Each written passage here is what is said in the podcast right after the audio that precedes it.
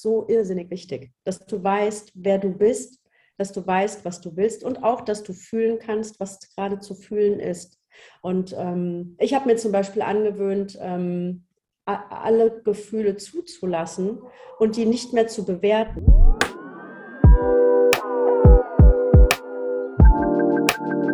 So good, baby, baby.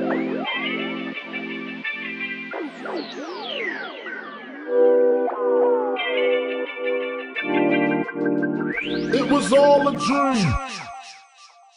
Hallo und herzlich willkommen zu einer neuen Episode von äh, Coffee Break. Mein Name ist Tino, ich bin der Host und ich bin ein bisschen verschnupft und erkältet noch heute.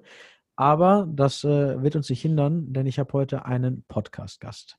Hier gegenüber von mir sitzt Ursula. Und Ursula und ich äh, haben uns mal connected bei LinkedIn und haben ein, ein schönes Vorgespräch geführt und haben gesagt, komm, wir lass uns, wir lass uns doch mal eine Podcast-Folge äh, gemeinsam aufnehmen. Und äh, kurz zu Ursula. Ursula selbst äh, ist äh, bekannt als Deep Ocean Coach und vielleicht die, kennt ihr sie auch als Expertin für äh, die Verbindung zu deiner Persönlichkeit und deinen Emotionen. Sie ist Hypnotherapeutin, hat den NLP Practitioner absolviert, war auch in der Toby Beck Akademie und äh, ist eine unglaubliche Persönlichkeit und Erscheinung. Und ich freue mich wirklich, dass du heute da bist, Ursula. Herzlich willkommen. Vielen Dank für die Einladung und Erscheinung klingt ja schon so ein bisschen. Wow. Vielen Dank. Sehr gerne. Ich, äh, mit Erscheinung meine ich natürlich eine, eine Persönlichkeit, eine, eine persönliche Erscheinung. Wir hatten ja im Vorabgespräch schon ein bisschen gesprochen und äh, wir merken, haben schnell gemerkt, da sind viele Synergien, viele Punkte, über die wir sprechen können. Ich hoffe, wir kriegen den Podcast auch gebündelt heute, dass wir, dass wir nicht zu sehr ausschweifen. Uh, Ursula hat nämlich die Fähigkeit, äh, in der Kommunikation mit Menschen Energie zu ziehen. Und das, das merkt man. Wenn sie einmal im Flow ist, dann haut sie da Sachen raus. Da würde ich mir am liebsten Zettel und Stift neben dran legen, um mitzuschreiben. Also erstmal kannst du ja noch mal ein bisschen was von dir erzählen. Äh, wer bist du, was machst du und äh, was kannst du uns heute so ein bisschen erzählen oder beibringen? Ja, also ähm, erstmal nenne ich mich äh, Ursula Sikuta die Expertin für Verbindungen.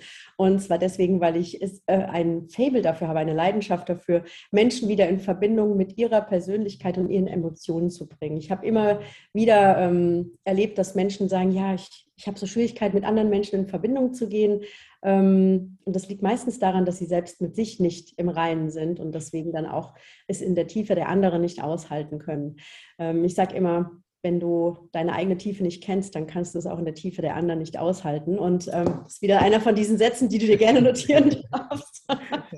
und ähm, ja, das, das, ist das, was ich mache. Also Emotionen sind meine, mein Steckenpferd. Ich habe einen Trace Coach gemacht, ich bin Emotionscoach ähm, Hypnotherapeutin und Deep Ocean Coach, wo es ja eben auch darin geht, darum geht, ganz tief in Persönlichkeit einzutauchen. Was ist denn bei uns eigentlich so neuronal angelegt? Und das finde ich einfach wahnsinnig spannend. Ja. Dann, dann werde ich doch mal den Ball direkt wieder, wieder, wieder aufnehmen und äh, wollen wir da mal ein bisschen rein in, in, das Deep Ocean Coaching? Ich meine, das ist so mhm. eins von deinen Steckenpferden. Du hast gesagt, das macht dir unglaublich Spaß. Du, das ist auch so das einzige Coaching, wo du dich mal darauf vorbereitest, im Sinne, dass du dich da hinsetzt, die Sachen wirklich tief analysierst. Mhm. Äh, was bedeutet denn Deep Ocean Coaching? Was können sich die Leute da draußen von, äh, von Deep Ocean vorstellen oder darunter? Ähm, also für mich hat es unheimlich viel Klarheit gebracht. Also wenn du sagst, ich, ich verstehe manchmal nicht meine Verhaltensweisen, äh, manchmal blockiere ich mich selbst, sabotiere mich selbst oder verhalte mich anders, als ich es mir eigentlich wünschen würde, dann kann das in der Regel der Fälle daran liegen, dass du dich deiner Persönlichkeit entsprechend verhältst, die eben entwickelt wurde zu einer Zeit, wo du keinen Einfluss drauf hattest, nämlich bis zum Alter von etwa fünf bis sechs Jahren. Da geht es darum zum Beispiel, wie empathisch bin ich, ähm, wie durchsetzungsfähig bin ich, wie groß ist mein Bedürfnis, mich durchzusetzen und wie groß ist meine Fähigkeit, mich durchzusetzen. Und ähm, es geht darum, wie gewissenhaft bin ich, äh, wie ordentlich, wie fleißig, wie offen bin ich für neue Erfahrungen. Macht es mir Angst, Neues zu erleben oder bin ich jemand, der darauf brennt, jedes Jahr ein anderes äh, Land kennenzulernen im Urlaub oder sage ich, nee, ich, ich fahre immer lieber an den gleichen Ort und solche Dinge. Ähm, ja, und, und das ist alles neuronal angelegt und das finde ich einfach irrsinnig spannend. Äh, da macht man so ein, ja, so ein, füllt man einen Fragebogen aus und dieser Fragebogen wird mit einem äh, meines Erachtens geistesgestörten Algorithmus ausgewertet, aber die, äh, die Auswertung ist tatsächlich in 99,9 Prozent der Fälle immer so gewesen, dass die Coaches gesagt haben, es ist unglaublich, wie sehr ich mich darin wiedererkenne. Und es ist sehr spannend für jeden Einzelnen, also für mich als Person, wenn ich wissen möchte, warum ticke ich, wie ich ticke, warum verhalte ich mich, wie ich mich verhalte. Oder manchmal, warum verhalte ich mich nicht so, wie ich es gerne hätte. Auch das ne? um sich einfach besser zu verstehen. Und es ist aber auch sehr spannend für Teams zum Beispiel, weil ähm, in einem Team natürlich von allen Persönlichkeitsmerkmalen ähm, Gebrauch gemacht werden sollte, Bedarf besteht. Es funktioniert aber ein Team in der Regel nicht, wenn zum Beispiel jeder im Team maximal dominant ist, wird es schwierig. Da sind Konflikte vorprogrammiert. Funktioniert auch in Familien nicht so optimal, wenn da vier sehr dominante und zum Beispiel wenig empathische Persönlichkeiten miteinander wirken wollen, kann es da schon mal lauter werden. Und äh, das ist eben so das Thema, mit dem ich mich irrsinnig gerne beschäftige. Und da gehe ich auch sehr in die Tiefe, indem ich mit den Menschen analysiere, was ist denn ihre Persönlichkeit? Und ähm, dann mal schaue, okay, was machen wir denn jetzt? Beispiel. Ich habe da so ein schönes Beispiel von einem jungen Mann, mit dem ich das mal gemacht habe. Äh, der hatte also vom Persönlichkeitsprofil her eine sehr hohe Dominanz, äh, einen sehr niedrigen Empathiegehalt. Also es ist ehrlich gesagt wurscht, was die anderen denken. Und im Bereich Politeness, also in der Fähigkeit, sich innerhalb einer Gesellschaft zu benehmen, ist er auch eher wenig entwickelt, sagen wir es mal so, freundlich. Und dann hat er eine sehr hohe Volatilität. Bedeutet, er geht von 0 auf 100 in zwei Sekunden. Jetzt stell dir so eine Person als Führungskraft vor. Hohe Dominanz, keine Empathie, unhöflich und geht von 0 auf 100 in zwei Sekunden. So, ich habe also dieses Profil bekommen. Ich kannte diesen jungen Mann nicht. Ich habe das Profil ausgewertet, ich habe mir das angeschaut und im Gespräch sagte ich dann zu ihm, darf ich ganz ehrlich sein? Und dann sagt er ja. Dann sage ich, wie viele Menschen arbeiten für dich? Du hast ein Team, nehme ich an. Sag, ja, ja, ja, ich habe ein Team, zehn Personen. Und ich so, relativ hohe Fluktuation? Und er so, ja. Und ich so, hm. Ähm, ehrlich gesagt, tun mir deine Mitarbeiter ein bisschen leid. Und er so, wie, du kennst sie doch gar nicht. Ich wusste nicht mal, in welcher Firma er arbeitet. Und dann sage ich, ja, aber weißt du, dein, dein Persönlichkeitsprofil birgt einfach schon viele Konflikte. Und er so, wie? Und dann habe ich das alles mit ihm auseinanderklabüstert und er hat sich so ertappt gefühlt. Er hat gesagt, es hat noch nie jemand so mit ihm geredet. ich hatte mir ja vorher die Erlaubnis geholt. Äh, und zum Zweiten äh, war das für ihn irrsinnig spannend, das mal von jemandem zu bekommen, der vollkommen neutral ist. Und ähm, das Erste, was er dann gemacht hat, ist anzufangen zu meditieren. Warum? Weil die Volatilität eigentlich der Knackpunkt ist. Wenn du von 0 auf 100 in die Emotion springst, weil dein Persönlichkeitsprofil das so verlangt, dann darfst du lernen, dass du das erstmal in den Griff kriegst. Und dann kannst du dir überlegen, möchte ich vielleicht etwas höflicher mit meinen Mitarbeitern reden? möchte ich vielleicht mich mal reinfühlen, was in dem gerade vorgeht, ohne dass ich meine Führungsverantwortung abgebe? Das ist ein irrsinnig spannendes Thema. Aber da sind wir, da sind wir ja direkt da, da drin, weil die, die Frage, die sich jetzt mir stellt, das sind erstmal zwei. Du hast nämlich schon, schon einmal angeteasert, es gibt verschiedene Merkmale, die, äh, die deine, deine Persönlichkeit definieren. Du hast jetzt, glaube ich, Dominanz genannt, du hast äh, Politeness genannt, du hast ähm, was waren die anderen Punkte? Äh, Politeness genannt, du hast äh, Volatilität genannt. Mhm, genau, also Volatilität, wie, wie sehr reagierst du emotional, wie stabil bist du emotional? Und Empathie. Dann es, genau, dann gibt es den Rückzug, also wie sehr machst du dir zum Beispiel Sorgen im Bereich, ähm, bevor etwas kommt. Also bist du jemand, der grüblerisch veranlagt ist, okay. Menschen, die immer an sich zweifeln. Ähm, wie enthusiastisch bist du? Wie sehr kannst du dich für ein Thema begeistern? Ähm, wie intellektuell bist du? Also zum Beispiel ein Mensch, der gerne Schach spielt, ne, ist in der Regel jemand, der einen sehr hohen Intellekt hat, bedeutet aber nicht, dass der intelligenter ist als jemand anderes. Das heißt nur, dass er einen höheren Intellekt hat. So, und welche Gefahr birgt das, wenn jetzt jemand einen extrem hohen Intellekt hat und zum Beispiel extrem niedrig im Bereich Erleben ist? Der wird nie etwas Neues ausprobieren, wird alles nur theoretisch ergründen. Das birgt Gefahren. Das hat aber natürlich innerhalb anderer ich sage mal, Tätigkeitsfelder wieder auch Riesenvorteile. Es gibt Bereiche, da muss jemand einfach extrem gründlich sein. Ne? Und deswegen ist, sind das die Menschen, die ganz tief in die Details von Themen eintauchen. Ähm, Menschen, die hoch sind im Erleben, Menschen, die äh, sehr fleißig sind. Übrigens, Menschen, die sehr niedrig entwickelt sind im Bereich Fleiß, sind nicht faul.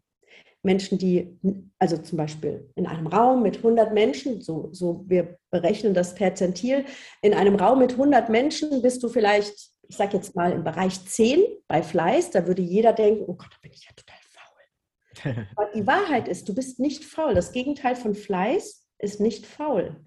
Das Gegenteil von Fleiß ist, du bist innovativ. Du wirst nämlich immer Mittel und Wege suchen, wie die Arbeit erledigt wird, ohne dass du es selbst machen musst. Solche Menschen sind für ein Team oder innerhalb einer Familie extrem wertvoll. Weil das sind diejenigen, die sagen, oh, wir kaufen jetzt einen Rasenmäher-Roboter, weil ich habe keine Lust, das immer selber zu machen. Ja. Okay, ne?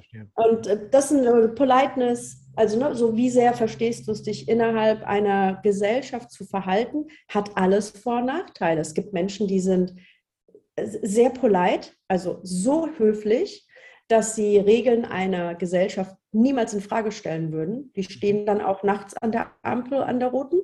Auch wenn kein Auto kommt, bleiben die da stehen.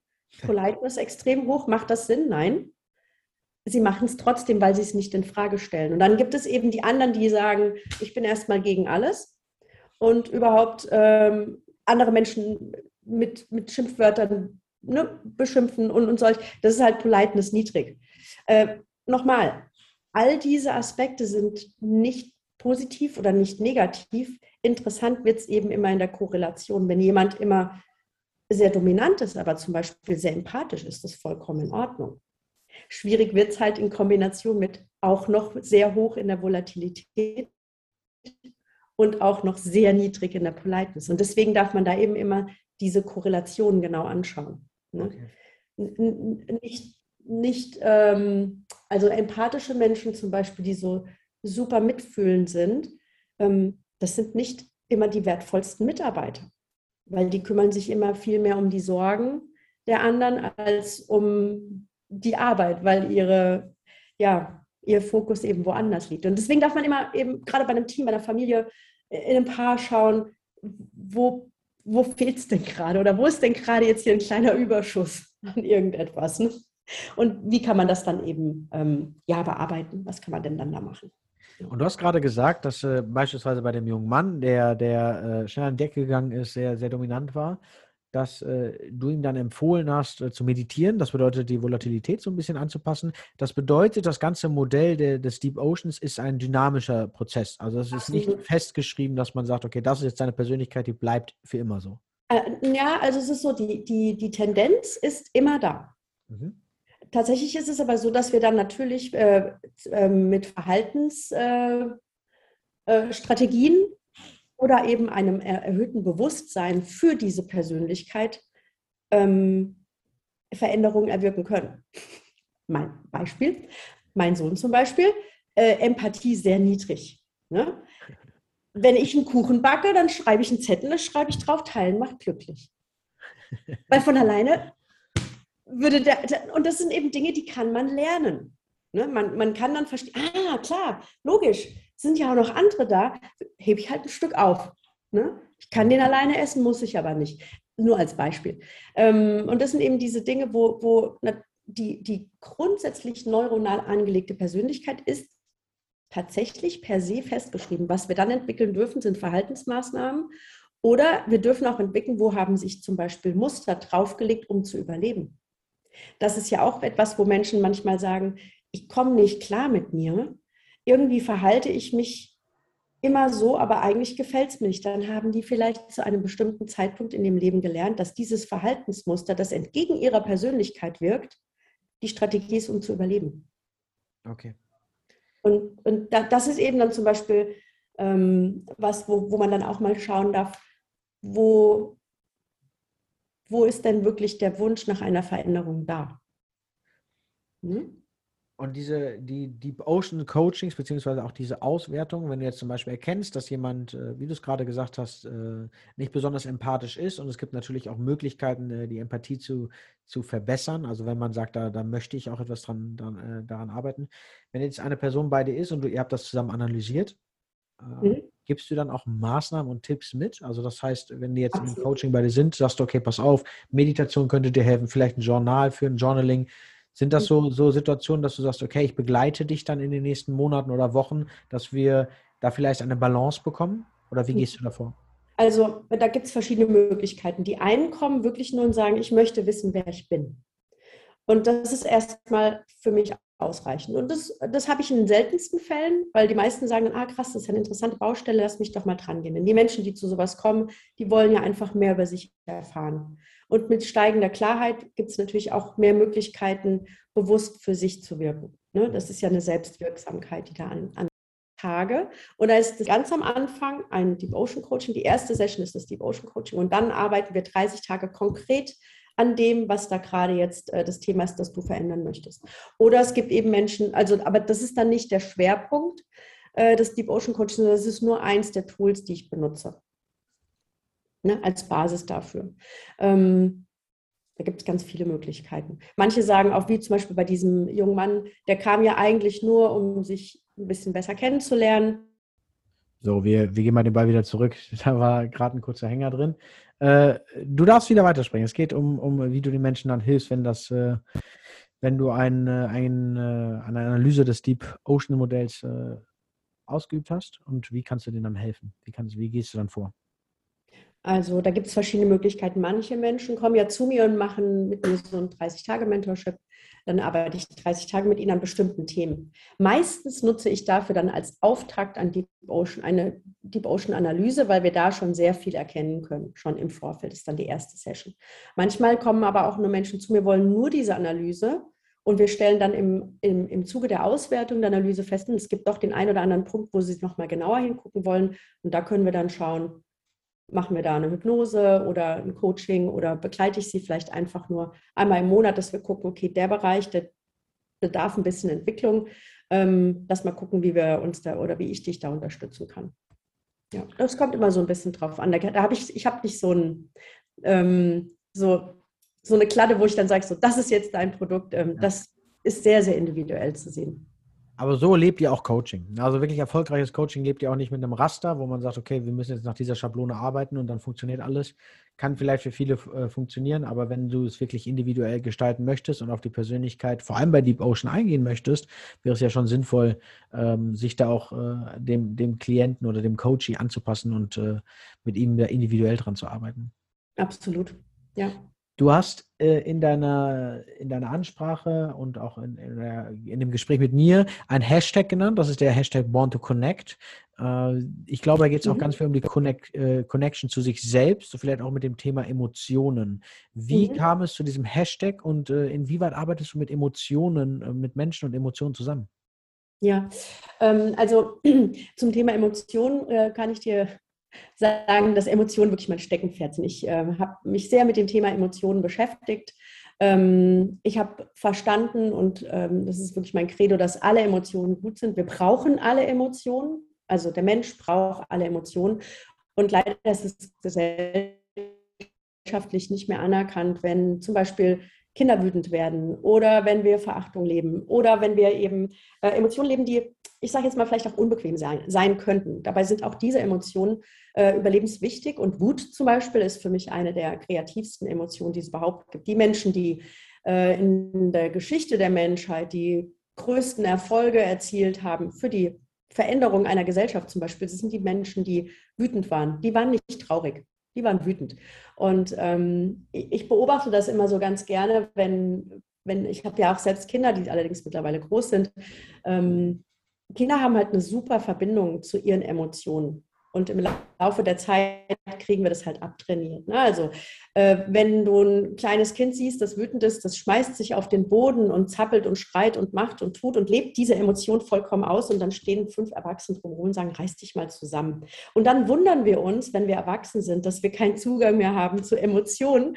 Und ich meine, natürlich ist es ein bisschen befremdlich, wenn ein Erwachsener auf dem Boden liegt und schreit und zappelt, aber es würde dem einen oder anderen mal ganz gut tun, einfach mal alles rauszulassen. Und, ähm, und ich glaube, dass darin auch viele Krankheiten begründet sind, dass Menschen einfach ihre Emotionen nicht mehr ausleben können, und zwar egal welche. Ähm, weil wenn du das eine nicht kannst, wenn du Wut nicht kannst, wird dir wahrscheinlich Freude und Liebe auch schwer fallen. Und ähm, Verachtung, Trauer, all das, was wir nun mal brauchen. Ehrfurcht ist eine Emotion, die vollkommen unterschätzt wird. Der Mensch ist ein, ein Wesen, das es braucht, ähm, sich als Teil des großen Ganzen zu fühlen. Und ich weiß nicht, ob du mal unter dem Sternenhimmel gestanden hast, aber mir geht es da so, ich fühle da Ehrfurcht und ich sehe das als Wunder an. Und ich, ja, und ich fühle mich klein und als Teil eines großen Ganzen. Das ist aber überlebensnotwendig für den Menschen innerhalb einer Gesellschaft. Wir wollen Teil eines großen Ganzen sein. Und bei aller Individualität, die gelebt wird, ist das ähm, eine, sehr wichtige, ähm, eine sehr wichtige Emotion. Und ich bringe einfach Menschen Emotionen wieder zurück. Also ich habe schon mit sehr vielen Menschen gearbeitet, die dann gesagt haben, ich habe schon so lange nicht mehr diese Emotionen gehabt. Und wenn dann dieser Deckel mal auf ist, dann können sie sich eben wieder selbst erleben und können dann auch mit anderen Menschen wieder in Erleben gehen. Weil nur wenn ich weiß, wer ich bin und was ich gerade fühle, kann ich auch Gefühle mit anderen Menschen teilen oder Gefühle für andere Menschen fühlen. Schöne Worte. Die, die, das Thema emotionale Granularität, also das Bestimmen von seinen emotionalen äh, Zuständen, seine Nuancen, ist das vielleicht etwas, was bei, bei den Coaches bei dir äh, auch ein großes Thema ist, dass sie gar nicht genau wissen, welche Emotion da gerade wirkt, weil sie sich nie damit beschäftigt haben, was, was äh, neben der Emotion Wut vielleicht noch für andere Emotionen sind, die, die vielleicht nicht die gleiche Farbe oder die gleiche Nuance haben, aber vielleicht zum Beispiel ärgerlich oder verärgert, äh, äh, die, die Emotion enttäuscht, ist ja nicht genau das gleiche wie wütend zu sein. Haben Menschen, mit denen du zusammenarbeitest, oft auch Probleme, die Emotionen überhaupt erstmal zu benennen, weil sie sich damit einfach nie auseinandersetzen? Ja, absolut. Und, und dann wundern sie sich aber auch, dass sie nicht die Ergebnisse haben, die sie gerne hätten. Ne? Und da, da kommt dann das Nächste, weil wenn ich nicht fühle, was ich, wer ich bin und wenn ich nicht fühle, was ich will, wie will ich denn dann in mein Leben ziehen? Wie will ich denn dann erreichen, wie ich mein Leben haben möchte? Es fällt den meisten Menschen immer nur leicht zu fühlen, was sie nicht wollen. Also Ablehnung ist, ein, ist, ist eine Emotion, die die meisten können. Aber dieses Weg von anstatt hinzu ist äh, sehr, sehr schwierig. Und da einfach mit den Menschen zu erarbeiten, ja, aber was willst du denn wirklich? Ne. Ich war früher auch jemand, der nicht sagen konnte, was ich nicht wollte. Ich wusste nicht, was ich wollte. Ich habe immer gesagt, ich weiß nicht. Die Wahrheit ist, ich wusste es, aber ich habe es mir nicht erlaubt, zu sagen, was ich will.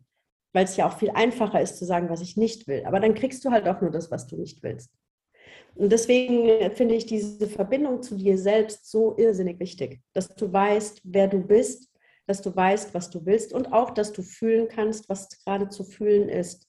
Und ähm, ich habe mir zum Beispiel angewöhnt, ähm, alle Gefühle zuzulassen und die nicht mehr zu bewerten. Das bedeutet, wenn jetzt ein, irgendein Gedanke kommt oder irgendein Gefühl, wo ich früher gedacht hätte, nee, das will ich nicht, da denke ich heute, ach, ein interessanter Gedanke. Weil interessant ist wertungsfrei. Wenn ich sage, das ist ein interessanter Gedanke, dann gebe ich dem Raum, ich gebe dem den Platz, den er gerade verdient hat. Aber er ist nicht schlecht, er ist nicht gut. Mhm. Er ist allenfalls interessant. Und damit mache ich den Raum auf, dass das Gefühl sich ausbreiten kann. Und dann kann ich mir überlegen, was mache ich denn jetzt damit? Oft denken wir halt, das will ich nicht denken oder so will ich nicht sein oder das will ich nicht fühlen, das tut weh, ich habe Angst vor dem Gefühl. Und deswegen drücken wir es weg. Aber wenn wir es annehmen können, im, im Glauben sagen zu können, das ist interessant. Ne, also wenn bei mir ein Gefühl hochkommt und das ist komisch, dann denke ich, ah, interessant interessant, ich nehme einfach mal an, was gerade ist. Und dann gehe ich rein, was mache ich denn jetzt damit? Hat natürlich sehr viel mit innerer Arbeit und Bewusstsein zu tun, ne? aber das kann man üben. Ist es manchmal äh, eine, ein, ja, ein Fight zwischen, zwischen NLP und, äh, und der, dem Bewusstwerden von, von Emotionen, beziehungsweise den, den Zulassen von Emotionen? Wenn ich nämlich an das Mentaltraining denke, äh, wird oft suggeriert im, im, Mentaltraining, dass man sagt, okay, die, du kannst deine Gedanken selbst programmieren. Ne? Du hast die Möglichkeit, deine, deine Gedanken so zu programmieren, wie du es haben möchtest. Und du sprichst ja gerade davon, Emotionen auch zuzulassen und dem Raum zu geben und diese Emotionen einmal da sein zu lassen. Und im Mentaltraining wird das vielleicht nicht klar gesagt, okay, du darfst, musst dann Riegel vorschieben, da wird aber gesagt, du musst nur oder darfst nur an die positiven Sachen denken und nur positive Emotionen zu lassen und die negativen Emotionen dürfen nicht gelebt werden. Ist da nicht irgendwo so ein bisschen so ein Konfliktpotenzial zwischen diesen beiden Theorien? Oder äh, würdest du sagen, dass im Mentaltraining das Ganze etwas anders ausgelebt wird? Ich glaube, dass das Mentaltraining dann einfach nur die bewusste Entscheidung dafür ist, wie will ich es denn dann jetzt haben. Ne? Also wenn ich erstmal das Gefühl nur wahrnehme, mache ich ja noch nichts mit dem Gefühl. Aber ich darf es ja erstmal wahrnehmen. Und in dem Moment, wo ich es wahrgenommen habe, dann darf ich entscheiden und dann kommt das Mentaltraining. Dann darf ich entscheiden, will ich das jetzt fühlen oder nicht. Aber es ist eine bewusste Entscheidung. Bin ich das Gefühl oder habe ich das Gefühl? Das ist ein Riesenunterschied. Mhm. Und da kommt dann eben natürlich dazu, dass ich dann sage, okay, wie will ich es haben? Was will ich denn fühlen? Möchte ich das über mich denken? Möchte ich das jetzt gerade fühlen oder möchte ich für mich entscheiden, dass das nicht mein Weg ist? Du, manchmal tauche ich da auch vollkommen ein und sage, okay, dann ich habe eine Idee. Ich, mir geht es jetzt gerade richtig schlecht. Ich, dann heule ich jetzt fünf Minuten. Ich stelle mir einen Wecker und heule einfach alles, was geht. Kann ich mir bei dir gar nicht vorstellen. Oh doch, oh doch, ja klar, weil es gibt ja nicht nur hell und dunkel, weißt du so. Aber und, und das ist halt so ein bisschen der Punkt, auch das, auch diese Seiten einfach zuzulassen. Ja. Also. Und das ist, was ich meine mit der, Entschuldigung, das ist das, was ich meine mit der Tiefe. Wenn du nicht in deine eigene Tiefe gehst, dann kannst du es auch nicht in der Tiefe der anderen aushalten. Weißt du, ich habe schon so oft bei Seminaren auch erlebt, dass dann ein Coachie oder jemand, der gecoacht wird, der leidet dann auf der Bühne oder im Coach, wie auch immer. Und alle drumherum sagen, ist nicht so schlimm und guck mal, es wird doch wieder und so. Ja, weil wir nicht aushalten, dass die Person gerade eine Emotion hat. Ne, also wenn, wenn ein Kind hinfällt und weint und dann wird sofort ein Taschentuch geholt und dann werden die Tränen weggedrückt. Aber vielleicht sind die gerade nötig. Vielleicht braucht es die gerade. Und wir drumherum dürfen einfach auch die Emotionen lernen auszuhalten. Und ich sage eben in meinem Raum, alles ist erlaubt. Alle Emotionen sind richtig und alle sind erlaubt. Und das darf alles sein. Und dann aber danach entscheiden, okay, und jetzt, wie will ich es haben? Will ich jetzt noch traurig sein nach fünf Minuten oder will ich eigentlich, eigentlich will ich das doch gar nicht? Aber erstmal nicht gleich wegdrücken. Also ein, ein, äh, eine Nicht-Identifikation mit dem Gefühl, mit der Emotion, also erst sie zuzulassen, ne, wirklich in der, äh, vielleicht neben der Emotion zu stehen, zu erkennen, zu, zu wahrzunehmen und dann auch die Akzeptanz mitzunehmen. Ich glaube, Akzeptanz war etwas, was du jetzt gerade so beschrieben hast, dass man akzeptiert, dass es da ist und dass sie ihre Daseinsberechtigung auch hat, nur sich mhm. vielleicht nicht in der Emotion zu verlieren und dann ja. zu überlegen, okay, welche Emotionen möchte ich denn oder was möchte ich überhaupt stattdessen haben? Und was und, die Emotionen mir sagen? Voll. Und weißt du, ich meine, ich habe ja auch oft Menschen, die mich anschreiben und sagen, ich, ich habe so Angst vor irgendwas. Ne? Und äh, mach die Angst weg. Sag ich, nee, ich mach die Angst nicht weg. Wir nehmen die Angst mit. Wie, die nehmen wir mit? Ne? Sage ich, naja, weißt du, so viel Energie, wie du verschwendest, in Anführungszeichen, gegen die Angst vorzugehen, diesen Widerstand, den braucht es ja gar nicht. Nimm die doch erstmal einfach wahr. Und dann nehmen wir sie mit. Ja, wie? Und dann sage ich, naja, wie wäre es denn, wenn du einfach die Angst umarmst? Klingt jetzt ein bisschen blöd, aber ne, wenn ich sage, nimm doch die Angst mit, die darf ja mitfahren oder mitfliegen, zum Beispiel Flugangst oder so. Lass die mitfliegen, aber die darf halt nicht am Steuerknüppel sitzen. Wir, wir geben ihr den Platz, den sie verdient hat. Und, und dann ist auf einmal schon, da merken die Leute richtig, wie der Druck wegfällt. Ach so, die muss gar nicht weg. Sag ich, nee, aber die kriegt halt den Platz, den sie verdient hat. Ne? Und wir machen was Schönes draus. Und, und das ist dann sehr, sehr spannend, einfach zu erleben, was passiert, wenn Menschen sich klar, weil oft haben sie einfach nur Angst vor der Angst. Stimmt. Ich habe Angst, dass ich Angst kriege. Ja. Und es so spannend, weil also ich war jetzt letztes Wochenende mit, ähm, mit ganz vielen Freunden Fallschirmspringen und äh, ich hatte mich vorher mit einigen darüber unterhalten und dann, die nicht mitgekommen sind, die haben gesagt, ja, das kann ich nicht machen, da habe ich ja Angst. Und ich so, nenn mir einen, der keine Angst hat, aus dem geöffneten Flieger zu springen. Wir haben alle Angst, wir nehmen die halt mit. Ja, ich, kann ja, ich, kann ja, sagen, dass ich da Riesenangst vor habe. ich ich habe unglaublich Angst, das ist ganz, ganz schlimm, aber äh, ich, stimme dir, ich stimme dir definitiv zu.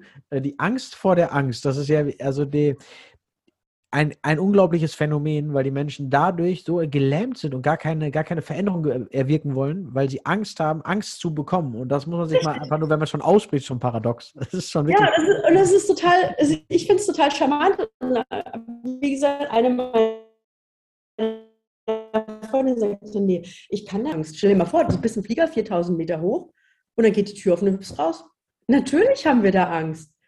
Und ich kann dir sagen, äh, letztes, also ich habe es vor vier Jahren schon mal gemacht und jetzt wieder.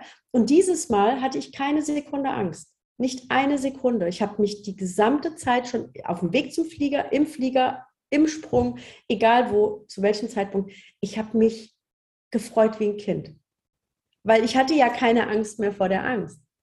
Ich habe die ein. Ich habe gesagt, ah ja, ach, guck mal, da bist du. Du bist also diese Angst, die dafür, die dafür sorgt, dass ich nicht vom Säbelzahntiger gefressen werde. Vielen Dank. Ich nehme dich mit. Du kommst hier in die kleine Tasche, äh, in meine hintere Hosentasche. Da darfst du mitfliegen, aber mehr Platz kriegst du hier nicht. Zack. Und ich habe es einfach, ich, es war Bliss. Ich habe ich hab so genossen. Ähm, ja, und ich glaube, das ist, das ist halt auch eine Entscheidung. Wie will ich es haben? Wunderschön. Ursula, erstmal vielen Dank dafür. Dieses, dieses Thema mit der Angst und die Angst vor der Angst. Ich glaube, das ist etwas, was den Zuhörern hier oder Zuhörerinnen sehr gut äh, helfen kann. Einfach mhm. sich diesem Ganzen einmal zu öffnen und zu erkennen, okay, diese Angst vor der Angst ist unbegründet, die brauchst du nicht haben. Aber gib, gib der Angst wohl Raum, aber so viel, wie sie auch verdient. Und zwar nicht, äh, lass sie nicht an dein Steuer, an dein Flugzeug, sondern lass sie irgendeinen Platz einnehmen und dann ist sie auch okay, was sie da ist. Sie gehört zu dir, du brauchst sie nicht abstoßen und du brauchst sie nicht äh, zur Seite stellen. Ich arbeite da gerne mit der inneren Bühne. Ich weiß nicht, ob du die kennst. Äh, innere Bühne, einfach eine Aufstellung von seinen inneren Stimmen, äh, die einem mhm. was sagen. Ich meine, ich arbeite dann gerne mit fünf Stimmen und nehme das auch. Und da ist auch ganz oft bei den Coaches eine Stimme, die nennen sie die ängstliche oder die, die schüchterne, äh, die angstgeladene. Und die Stimme ist, ist oft bei, diesen, bei den Coaches in der ersten oder zweiten Reihe sogar und ziemlich weit vorn und hat ziemlich viel Schauspielzeit. Und oft sage ich dann, okay, aber schau dir das mal an. Es gibt einen Grund, warum sie da steht. Sie hat ihre Daseinsberechtigung. Was möchte dir die Stimme denn eigentlich sagen? Also wofür ist die Stimme da? Die will dich ja nicht, die gehört ja zu dir, ist ja ein Teil von dir. Sie möchte dich ja nicht kaputt machen. Sie möchte nicht dein Leben sabotieren. Sie möchte aber etwas, dir etwas sagen und dir etwas mitgeben. Und ich glaube, diese Sichtweise, so, wie, so schön wie du es gerade gesagt hast, ist etwas, was da draußen vielleicht ein bisschen Veränderung bringen kann. Dass die Leute erkennen, es ist okay, dass es da ist, akzeptiere, dass es da ist, aber schenk ihr nicht so viel Aufmerksamkeit und so viel Raum, weil du bist nicht diese Emotion. Mhm. Also du brauchst dich nicht mit dieser Emotion zu identifizieren, weil sie ist zwar da und sie ist ein Teil von dir, aber du bist nicht sie. Und mhm. du musst nicht, du musst auch nicht die Emotion durchgehend sein. Hast du noch einen unglaublichen Geheimtipp, ein Tipp, wie, wie du es hinbekommst, wenn jetzt eine Person, die sich das jetzt anhört und sagt, hey, ich habe das öfter mal, ich, das haben viele von meinen Zuhörern oder Zuhörerinnen, ähm, depressive Verstimmungen, vielleicht mal so, eine, so einen Moment, wo man, wo man alles etwas eher grau sieht und da vielleicht nicht rauskommt und vielleicht auch übermannt von dieser äh, Emotion Angst oder, oder Zweifel ist. Hast du eine, einen Geheimtipp, wie du dort der Person helfen kannst, dass man sagt, okay, das ist jetzt mal so ein, äh, so ein Icebreaker, da kommst du schnell raus, wenn du das vielleicht umsetzt. Gibt es da etwas? Schaukeln gehen. Schaukeln gehen? Das habe ich noch nie gehört. Kein Witz. Also, absolut. Also pass auf. Ähm, das erste, was mir gekommen ist, der erste Impuls, der eben kam, war Atmen. Ähm, und zwar ein- und ausatmen. Und das ist jetzt, das ist jetzt kein Witz, das ist ganz ernst gemeint. Versuch mal, wenn du weinst, weiter zu weinen und dabei tief ein- und auszuatmen. Kannst du nicht. nicht In dem Moment, wo du weinst, kannst du nicht ein- und ausatmen. Das heißt aber andersrum, wenn du ein- und ausatmest, kannst du nicht weinen. Das bedeutet, wenn mal sowas hochkommt, atmen. Ich atme Anspannung aus und Entspannung ein. Und das einfach mal zwei, drei Minuten. Was meinst du, warum die Tabakindustrie so erfolgreich ist? Die Menschen machen nichts anderes als ein- und ausatmen mit dem Nein, kleinen Nebeneffekt, dass sie halt auch noch irgendwie Teer in die Lunge pumpen. Totaler Schwachsinn. Es würde auch völlig reichen, wenn sie ein- und ausatmen es gibt aber keine Atempavillons in deutschen Unternehmen, sondern Raucherpavillons. Würde es das geben, gäbe es nicht so viele Raucher, meine Meinung. Also einen ausatmen und das wirklich ernst nehmen. Ich atme Anspannung aus und Entspannung ein. Du kannst auch zum Beispiel schwerer ausatmen und Leichtigkeit einatmen. Das kann jeder für sich jederzeit alleine machen. Zweitens, Musik ich, ich kann mir die Pulsadern aufschneiden innerlich, wenn ich die höchst dramatische Musik auflege, weil ich ein sehr auditiver Typ bin. Ne? Äh, ich, genauso gut kann ich mich aber total abliften. Also wenn es mir richtig schlecht geht, kann ja auch mal sein, dann lege ich einfach Musik auf, von der ich weiß, da geht es mir gut. Und das Dritte, wirklich, und das ist ernst gemeint, schaukeln. Warum? Weil Menschen, die in, und ich meine, da kommt jetzt mein M-Trace Hintergrund dazu. Ähm, Menschen, die in einer sehr hohen Anspannung sind, und das sind ja Menschen, die, wie du sie eben beschrieben hast, in einer depressiven Verstimmung sind oder vielleicht gerade in einem Moment, wo es schwierig ist, die sind sehr, sehr angespannt. Und das ist ein, ein das ist eine Emotion, die man am allerbesten lösen kann durch Leichtigkeit und Inspiration. Und Leichtigkeit und Inspiration erleben alle Menschen, wenn sie schaukeln Es gibt keinen erwachsenen Menschen, der auf dem, auf dem Spielplatz, wenn er ernsthaft schaukelt, ernst bleiben kann. Gibt es nicht. Stimmt. ja. Und ich würde, ich habe, ich, das ist kein Witz jetzt, ich habe das Menschen schon verordnet. Ich hatte mal, ich habe mal mit einer Mutti gearbeitet, die hatte zwei fünfjährige, also hatte Zwillinge, fünf Jahre alt, maximale Anspannung, ne? Putzzwang, Kontrollzwang, ganz schlimm. Und, ähm, und in diesem Haushalt war einfach extrem viel Anspannung. Dann habe ich gesagt, pass auf, du hast jetzt Zwillinge, die sind fünf, die müssen raus, die brauchen Bewegung, ist ja logisch. Die erste, die ab sofort auf dem Spielplatz auf der Schaukel ist, bist du. Du spinnst. Sag ich, nee. Du gehst jetzt jeden Tag schaukeln. Und es wurde immer besser und immer besser, weil diese, diese Hormone, die da freigesetzt werden, ne, die einfach machen, dass du dich anders fühlst, bringen dich in eine Balance und raus aus der Anspannung. Die ist vom Spielplatz zurückgekommen, da hat die nicht gleich weitergeputzt. Das sind also ganz einfache Dinge, die es manchmal braucht, Bewegung. Ne? Also ein Mensch, der traurig ist, muss sich bewegen. Der muss raus. Der muss auf Wasser gucken. Der muss durch den Wald laufen. Irgendwas. Auf keinen Fall am Laptop sitzen. Auf keinen Fall am Fernseher sitzen. Auf keinen Fall äh, irgendwie sich mit Substanzen trösten. Egal welcher Art. Das bringt dich nicht weiter auf Dauer. Ne? Du brauchst Bewegung. Und, und das sind Dinge, das kann jeder, das kostet kein Pfennig und das kann jeder. Und wenn es dann auf Dauer nicht weggeht, such dir Hilfe. Du bist nicht allein. Auch wunderschön. Ursula, wir kommen, wir kommen gegen Ende und ich möchte, möchte mich jetzt schon mal bedanken. Also bedanken für die Tipps. Ich, also für mich äh, sind die Tipps natürlich genauso wertvoll. Ich meine, ich beschäftige mich damit. Ich bin auch Gesundheitsmanager und ich arbeite auch im Coaching-Segment. Und die Sachen, viele Sachen kenne ich aber du hast die, und das ist, glaube ich, auch deine Gabe, sehr schön auf den Punkt gebracht. Du hast sie sehr schön mit Worten ummalt und auch sehr, sehr gut erklärt. Mir beispielsweise, also mir tut das sehr gut, das zu hören. Das bestärkt mich dann immer zu sagen, Team, du bist auf einem sehr guten Weg, du hast sehr gute Ideen schon, aber du hast jetzt hier wieder etwas gelernt. Und ich habe dir ja schon gesagt, für mich ist der Podcast sozusagen meine Wissensbibliothek.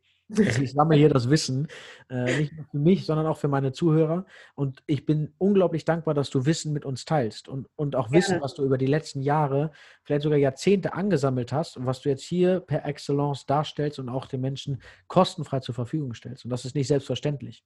Und Sehr dafür gerne. erstmal ein riesiges Dankeschön. Als letzten Punkt möchte ich gerne zu deinem Hashtag kommen. Den dürfen wir nicht außer, außer Acht lassen. Dein Hashtag Born to Connect. Der wurde mhm. dir zugetragen. Ja, und, stimmt äh, jetzt erstmal Born to Connect, was genau bedeutet das und wie kann man sich eigentlich mit dir connecten? Das wäre vielleicht noch die, die Frage, dass man, dass man für die Leute, die jetzt zugehört haben und sagen, hey, Ursula war echt cool, die will ich doch ganz gerne mal in echt sehen oder vielleicht auch mal, auch mal mich mit der austauschen. Wie kann man sich mit dir connecten? Das vielleicht noch so als, die, als letzten äh, Cliffhanger. Ja, danke schön. Ähm, also mit dem, mit dem Hashtag, das war tatsächlich sehr süß, weil ich habe ähm, hab diesen Hashtag nicht selbst entwickelt, sondern dieser Hashtag wurde mir zugetragen. Ähm, ich ich habe eine gewisse Gabe dafür, in Menschen zu erkennen, wer sich mit wem mal unterhalten sollte oder ähm, wo vielleicht gerade jetzt ein, ein Nutzen sein könnte, wenn Menschen sich verbinden. Ähm, das ist mir eben immer wieder passiert und dadurch, dass ich diese Szene, Coaching, Trainer, Speaker-Szene sehr, sehr gut kenne, weil ich eben ja relativ lange mit Tobi gearbeitet habe, ähm, habe ich immer wieder mal so den Impuls gehabt, den einen oder anderen miteinander zu verbinden und sagen, hey, ihr habt doch beide ein ähnliches Projekt oder ihr habt Interessen oder ähm, ich glaube, ihr könntet euch einfach gegenseitig unterstützen und dann habe ich einfach diese Menschen miteinander verknüpft und habe mir dabei erstmal nichts gedacht. Und äh, im Laufe der Zeit kam es dann aber immer mehr dazu, dass Menschen mich unter irgendwelchen Beiträgen ver ver verknüpft haben und haben dazu geschrieben, Ursel, das wäre doch was für dich, du bist doch born to connect. Und, ähm, und dann wurde mir erst klar, wie sich da gerade was verselbstständigt, was ich so gar nicht geplant hatte. Aber ich habe es dann tatsächlich zu meinem Logo gemacht auch. Also meine Webseite heißt borntoconnect.com. Ähm, mein Hashtag ist Born to Connect und jeder, ähm, der mich kennt, sagt, ach, das, das bist doch du, du bist doch die, diese, ja, die so viele Leute kennt oder die einfach auch ja, Menschen miteinander verbindet. Mir macht es wahnsinnig viel Spaß und es passt natürlich auch zu meinem Emotionsthema, weil ich dich in Verbindung bringe mit dir, deiner Persönlichkeit über die Ocean oder auch deinen Emotionen über das, was dann dabei rauskommt. Wenn du, wenn du, wenn du rausfindest, wer du wirklich bist. Wie kann man denn mit sich mit dir connecten? Also wie, wie kann man, du hast gesagt, okay, Born to Connect, die Webseite, wie kann man am besten Kontakt zu dir aufnehmen, dass du sagst, okay, das siehst du auch? Also gibt es irgendwelche Social Media Kanäle von dir oder hast du irgendetwas, was du den Leuten äh, mitteilen möchtest? Das würde ich dann nämlich gerne in die Show Notes äh, packen, dass die mhm. Leute einfach draufklicken können. Aber du kannst ja noch ein, zwei Worte dazu. Äh, also wir haben uns ja in LinkedIn gefunden. also man findet mich in LinkedIn. Ähm, ich bin aber auch in Facebook und Instagram vertreten und mache da äh, ja relativ viel Content auch rein. Okay. Werden wir mal in die Shownotes reinstecken. Äh, ihr habt dann die Möglichkeit, einfach mit euch mit Ursula auch zu, zu connecten. Ich sage erstmal vielen, vielen Dank. Sehr äh, Danke für deine Zeit. Danke für die unglaublich schönen Insights und auch dein Wissen. Äh, es war mir eine Ehre und ich freue mich, dass wir connected sind und ich freue mich ja. auf, die, auf, die, nächsten Projekte und ich bin gespannt von dir zu hören, zu lesen und äh, zu, zu sehen, was, was alles passiert. Ja, vielen, vielen Dank mal für die Einladung, Tino. War ein schöner Impuls. Sehr gerne. Dankeschön. Danke.